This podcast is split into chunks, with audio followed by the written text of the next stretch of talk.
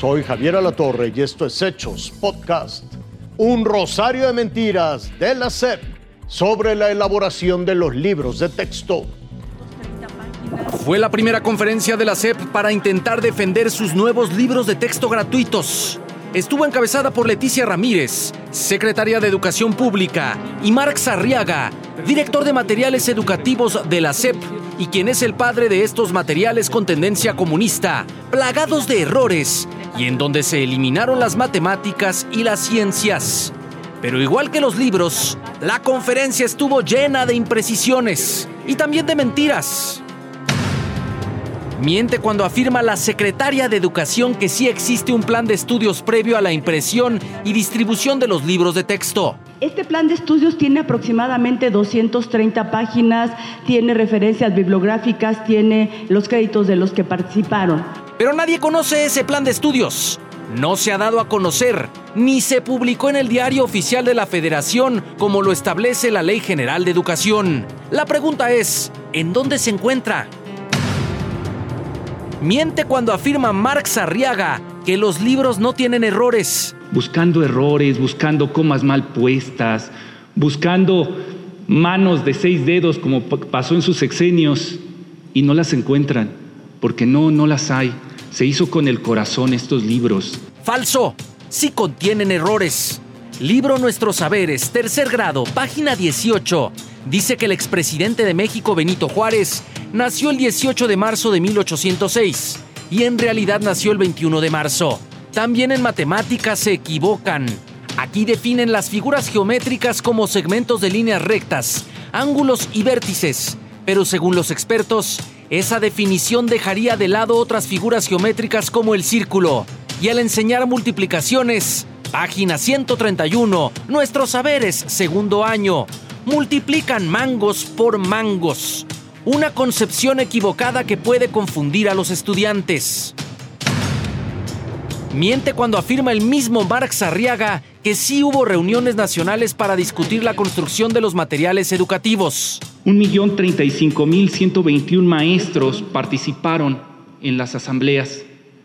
32 asambleas a nivel nacional se desarrollaron. No hubo, no hubo un Estado que, que, este, que frenara el ejercicio.